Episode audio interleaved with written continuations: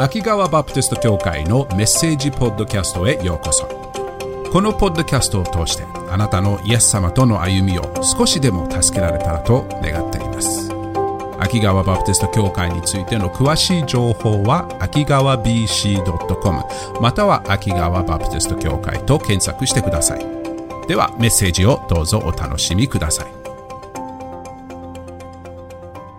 来週は、えっと、クリスマス会、あの、教会、秋川バプテスト教会の、えっと、クリスマスキャンドルサービスをしますね。楽しみです。えっと、この来週は、えっと、ホールで、えーやることになっていますので、えっと、ここには集まらないことになっていますので、今見ているライブ礼拝、あの、Facebook や YouTube で見ている方は、えっと、来週は、えっ、と、インターネットでは流さないことを、えーあの、あの、覚えてくだされば助かります。その次の週、またいつも通りになりたいと思いますけれど、来週はライブ、えっ、と、ライブなんていうの？発信？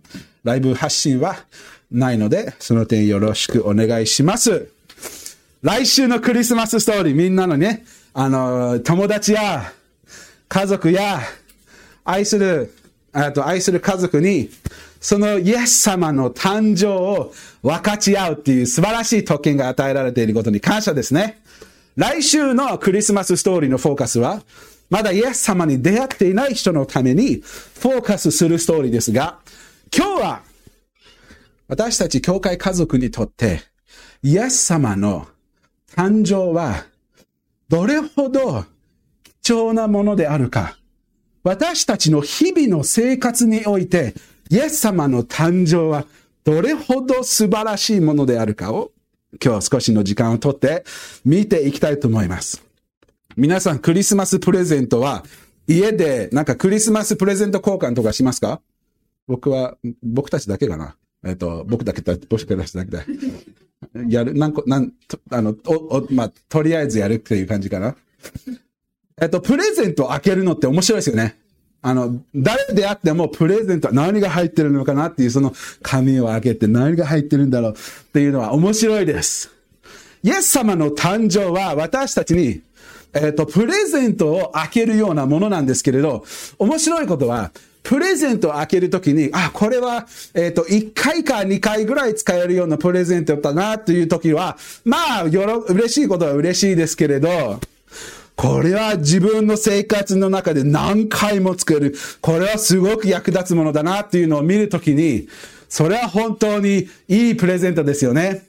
イエス様の誕生は、日々私たちが使えるような恵みのプレゼントなのです。ので今日のあの箇所の内容は、クリスマス恵みの贈り物を一緒に見ていきたいと思います。クリスマス恵みの 贈り物。今日のこの箇所を見るためには、えっ、と、テトスさん。皆さんテトスさん知ってますか？最近教会に来てないですけど、テトスさん。テトスさんはパウロの同労者、友人でした。パウロが教会を始める中で、福音を伝える中で、テトスはよくパウロを手伝った。あの、助けになったパウロの友人でした。パウロが教会を始めるときに、テトスは、た、あの、パウロがどこか出かけなきゃいけないとき、テトスはよくパウロのいない間、教会を守ったり支えたり、あるいはパウロが、あの、ある教会に、離れた教会に手紙を書くときに、テトスはよくその手紙を送って、そしてパウロの、えっ、と、言っていたことを説明する大切な働きをしていた人でした。パウロがすごくテトスにいろいろ助かってもらった人でした。ある時、テトスはクレトの島に牧会をしていた時がいました。ちょうどこの時期、テモテもエペソの教会で牧会をしていた時期でしたけれど、テトスは、タイム。あの、賛美がどうしてもしたくなってもう声がダメになってる。テトスが、あの、あの、クレトの教会で牧会している時に、パウロはテトスに手紙を送ったんです。この教会の牧師をしている間、このことを覚えて牧会しましょう。このことを覚えて教会家族を支えましょうということをテトスに手紙を送りました。そしてその手紙の中でパウロは面白い箇所を書いたのです。今日はそれを見たいと思います。どこだと思いますか？テトスの2章の11節から14節を一緒に見ていきましょう。テトスの2章の11節から14節ここで、パウロは、イエス様の誕生は、様々な、毎日開けることができる神様の恵みの贈り物であることを見ることができます。ので一緒に読んでみましょう。えっ、と、私が読みます。テトスの2章の11節実に、すべての人に救いをもたらす神の恵みが現れたのです。12節これ、あごめん、11節もう一回戻っていい？これすごいな。これすごいな。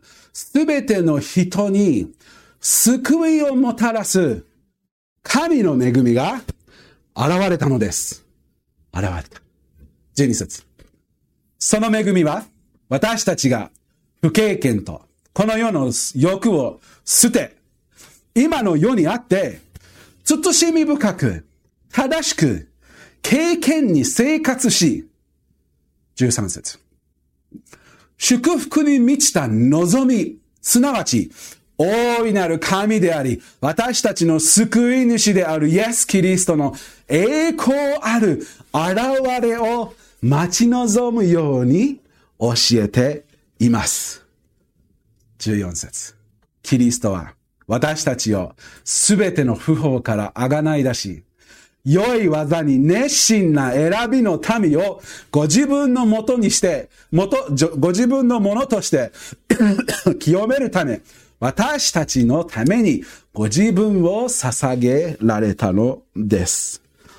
この箇所で私たちはイエス様の、イエス様の誕生によって、イエス様が天を離れて、この世に来て、私たちにいろんな方法を通して、その誕生によって、様々な恵みを与えられたことが、見ることができるので、今日はその恵みの何個かを見ていきたいと思います。最初は11節。11節見ましょう。11節では、その恵みのスターティングポイントと言ってもいいかもしれませんの。恵みの元と言ってもいいかもしれません。11節は、実にすべての人に 救いをもたらす神の恵みが現れたのです。救いをもたらすすべての人に救いをもたらす神の恵みが現れた。覚えていますか？弟子たちが、弟子たちじゃない。あの、クリスマスストーリーの中に羊飼いが出ますよね。羊飼い。羊飼いに現れた天使たちは、このすごく似ていることを語っているのです。で、で、あの、でいつもでした。羊飼いたちに。ちょっと見てみましょうか。ルカの2章。ルカの2章の10節と12、10節から12節です。このように言いました。見つかいは彼ら羊飼いたちに言った。恐れることはありません。見なさい。私はこの民全体に与えられる大きな喜びを告げ知らせます。どんな喜びでしょう？今日、ダビデの町であなた方のために何ですか？救い主。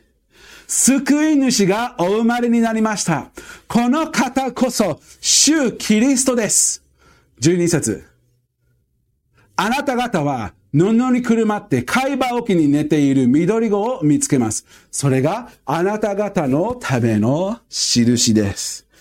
天使が人々に、人々全体のために良い知らせを告げることができる。その知らせは、救い主がお生まれになった。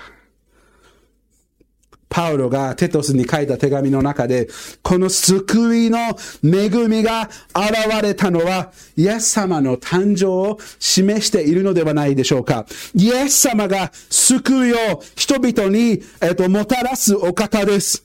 そしてその救いをもたらすために、イエス様が神の子として、天の御座を離れて、この世に、この罪で満ちた世に、へり下ってきて、赤ん坊として、人生の辛さのど真ん中に、苦しみのど真ん中に、ご自分をそのど真ん中に入れてくださったのです。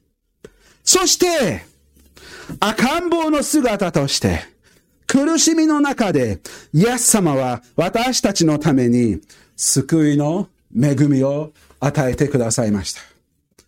本当にもうイエス様はもう生まれた最初の日から辛さの中でしたね。あの、きあの、楽ではなかったですよね。会、えっと、会話、会話桶に寝かせられた。ね、会話桶に寝される、あの、藁の中でね、あの、あの、ダウンとかであったらいいのに、藁でした。藁、藁に乗ったことは、寝たことあります。楽しくないです。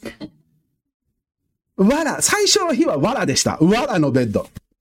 大変でした。その日から、日々、難しい、苦しい生活を過ごしたイエス様です。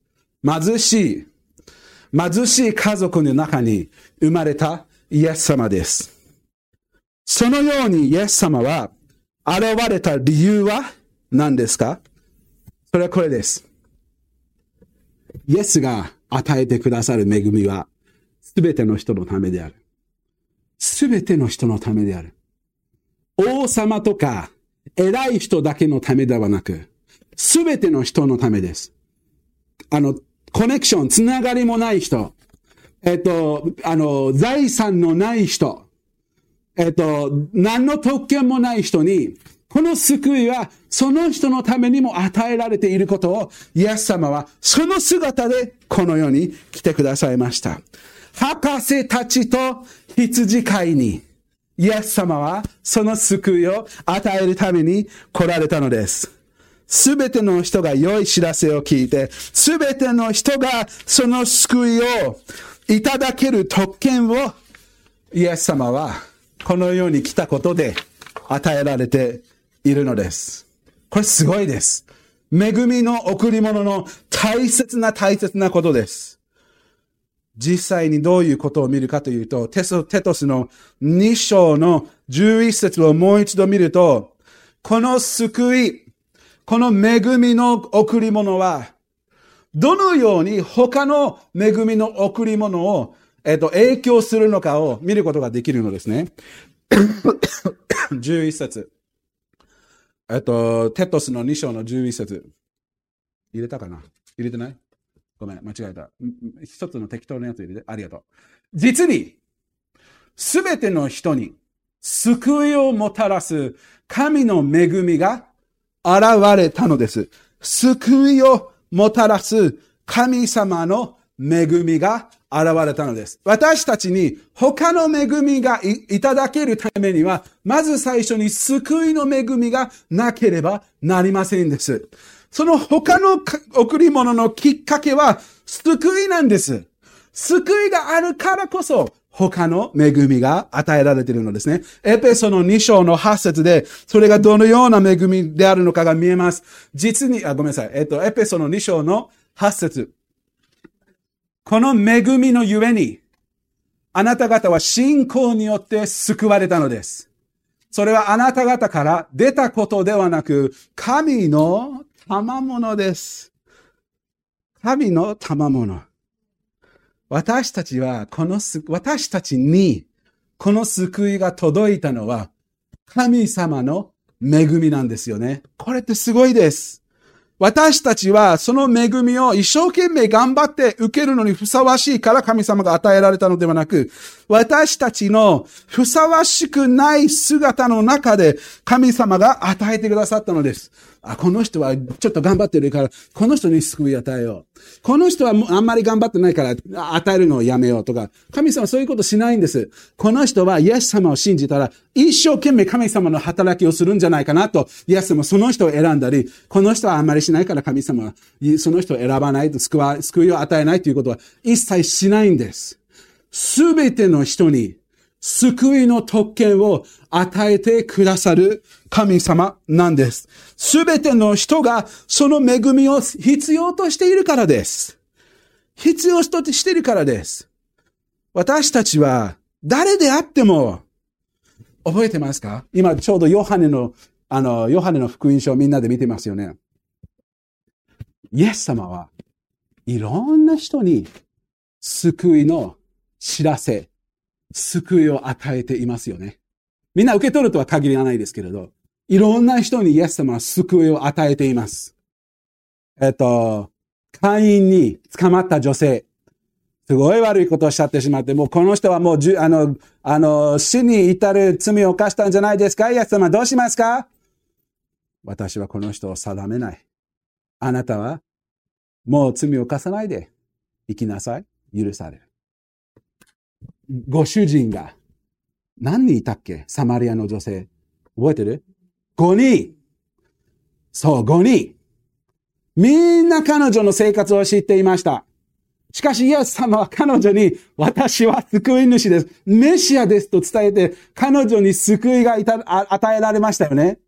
いろんな人が、いろんな罪を犯しながら、いろんな苦しみを通っていながら、イエス様は救いを与える、救いを与える。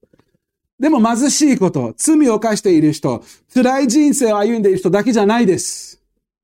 パリサイ人にも救いをたびたび与えているのです。私は命のパンです。私のところに来て、私を、私を食べなければ、私を飲めば、あなたは満たされます。乾きが満たされます。私は命です。私のところに来なさいと。イエス様は常に、パリサイ人、ユダヤの指導者たちに、救いの知らせをつが、つら、告げているイエス様です。みんなが、救いが必要である。その救いの必要性を理解している人も、理解しない人も、イエス様は惜しみなく全ての人にその救いを惜しみなく与えられているお方です。ハレルヤクリスマスの恵みの賜物、イエス様の誕生の恵みの賜物は、救いから始まりますけれど、救いだけで終わらないんです。いろんな方法で、この救いは私たちの日々の生活に毎日開けることができるクリスマスプレゼントみたいに私たちの人生に、え与えられているのです。テトスの2章の12節を見ると、また面白いことが見ることができます。その恵みは、私たちが不経験とこの欲を捨て、今の世にあって、慎み深く、正しく、経験に生活し、これすごいです。イエス様の誕生は、命を与えるだけではなく、私たちの今の人生の中で、その命を生かされた人生を、命で満たされた人生を歩むことができるようにしてくださるのです。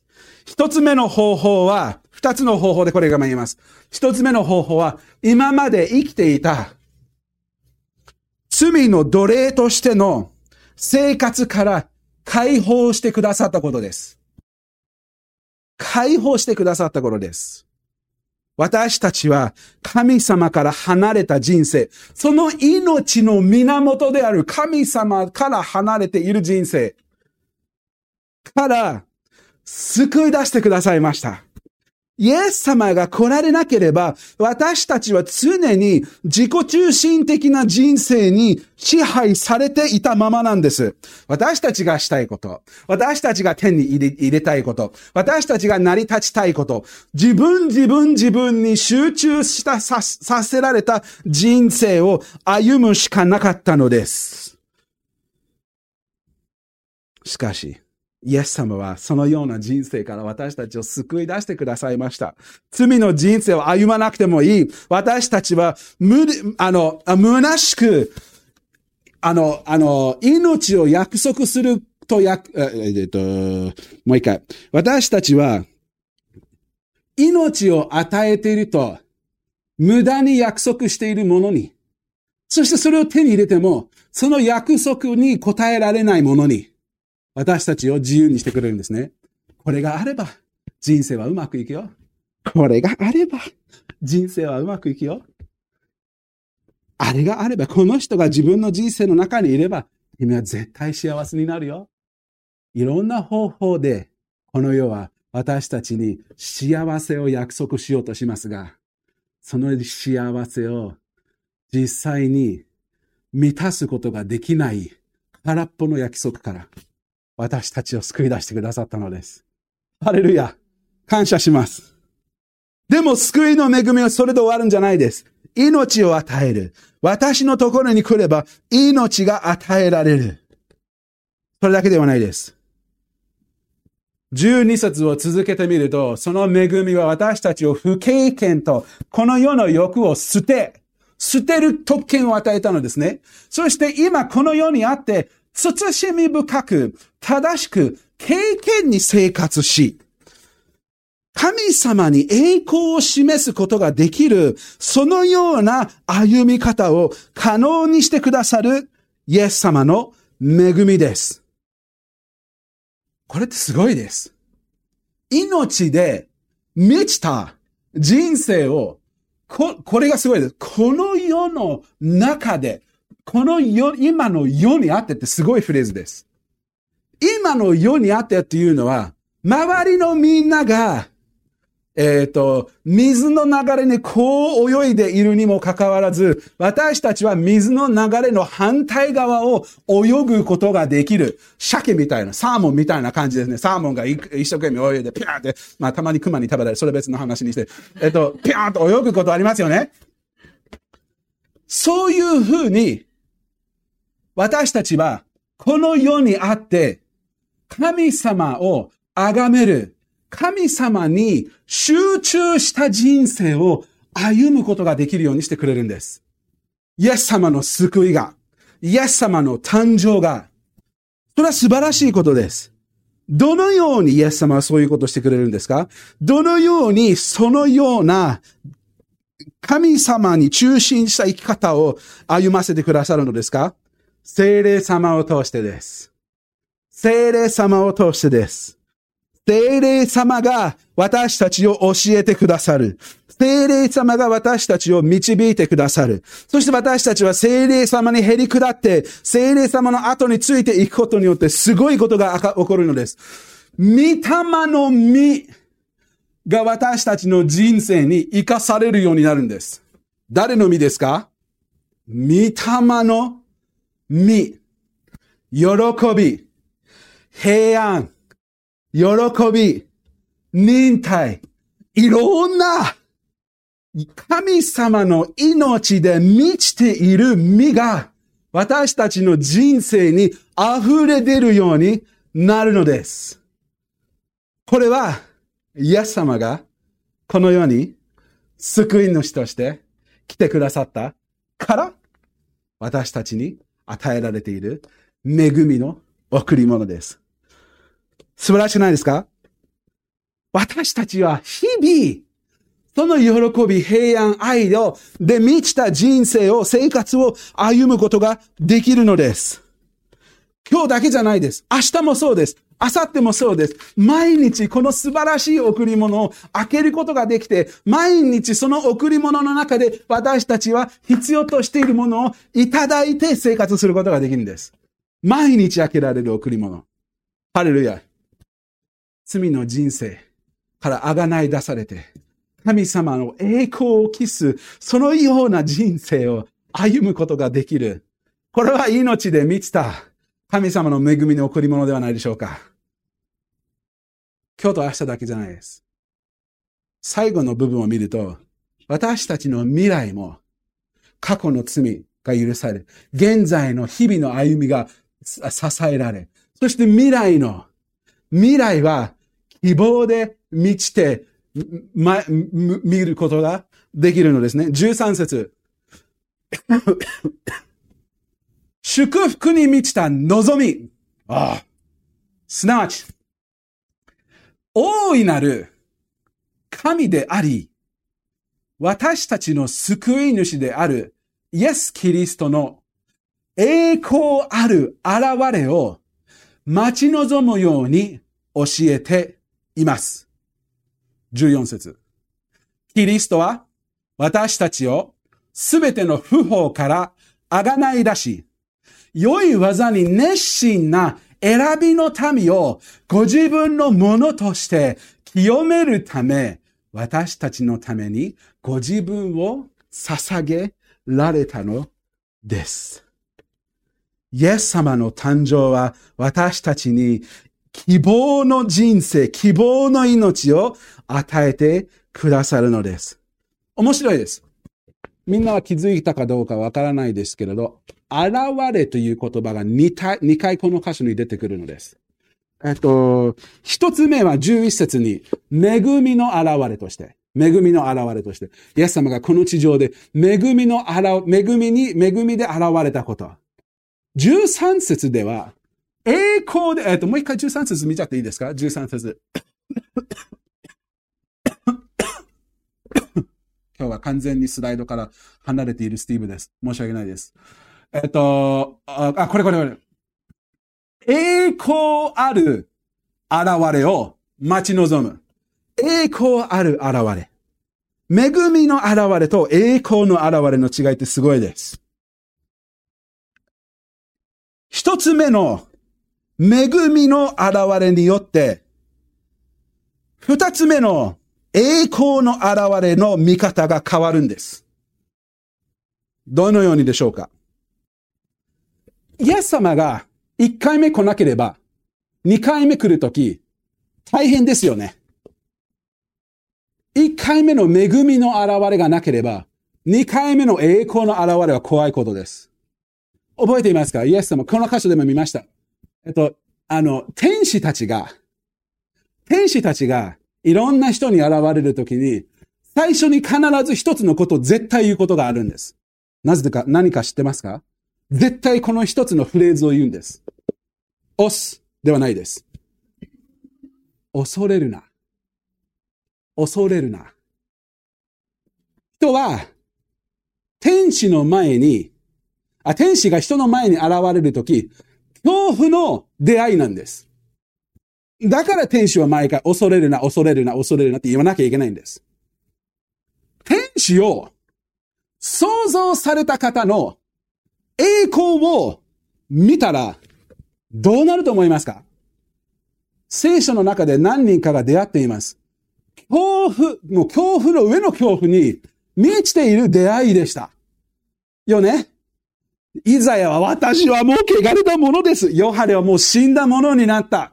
という感じでした。イエスの栄光は凄まじい栄光です。偉大な栄光です。天使をお作りになって、天使に恐怖する私たちは、神の子の偉大な栄光に直面すると、ものすごいことです。よね？この現れが希望の現れになるのは、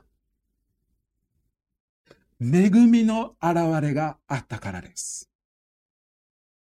イエス様がこの地上で、その偉大な栄光を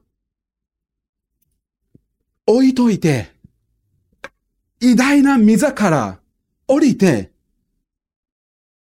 貧しいマリアとヨセフの家族の中に入って、へりくだった人生を歩んで、人の目に蔑まれながら、人に拒めな、拒まれながら、その拒否を受けながら、天のお父様に与えられたミッションを果たすために、恵みの現れでこの世に来てくださいました。そして私たちにどうしても必要な罪の許し、罪のあがない、神の子とされる、特別な特権をいただいたものとして、イエス様は次の現れは希望を持って待ち望みなさいと言ったのです。それができるのは最初には恵みの現れで来てくださったからです。もう一つの面白いこと。イエスの現れは、次の現れ、栄光の現れが、えっ、と、えっ、と、えっ、と、何が起こるのかだけではなく、実際に起こること自体が、恵みの贈り物の一つです。実際にイエス様が来るっていう約束が実際に確信を持って期待できるということ自体が、その中の贈り物の恵みの一つなんです。覚えていますか？恵みの現れの時に、神様は様々な預言者の口から、メシアが来ますよ。インマヌエルが来ますよ。苦しんでいますか？あの、あの、最後の賛美、ちょっと嘆きの声が、なんか、タンタンタンタンタンタンタンタンタン頑張れよギブアップするなそういう感じの歌でしたね。いつかやつが来る。その希望はどこから来たかというと、いろんな預言者の口を通して、神様は私のメシアは来ますよ。と伝えたのです。でもすごく面白いのが、栄光の現れの時は、預言者だけではなく、巫女である神の口直接から約束されているのです。ただの人間の預言者の言葉ではなく、神の子であるイエス・キリストの口からその直接出ているのです。ヨハネの14章を見てください。ヨハネの14章にイエス様はこのような約束を与えました。私の父の家には住むところがたくさんあります。そうでなかったらあなた方のために場所を用意しに行くと言ったでしょうか？三節。私が行って、あなた方に場所を用意したら、また来て、あなた方を私のもとに迎えます。イエス様が言ってるんです。私がいるところにあなた方もいるようにするためです。預言者の口だけじゃないです。いろんな預言者も、イエス様の次の、あの、栄光で来る、あの、栄光の現れについて話してるんですけれど、イエス様の口ご自身からも、その約束が与えられているのです。それを見ること、私たちはどのように反応できますか？確信です。希望です。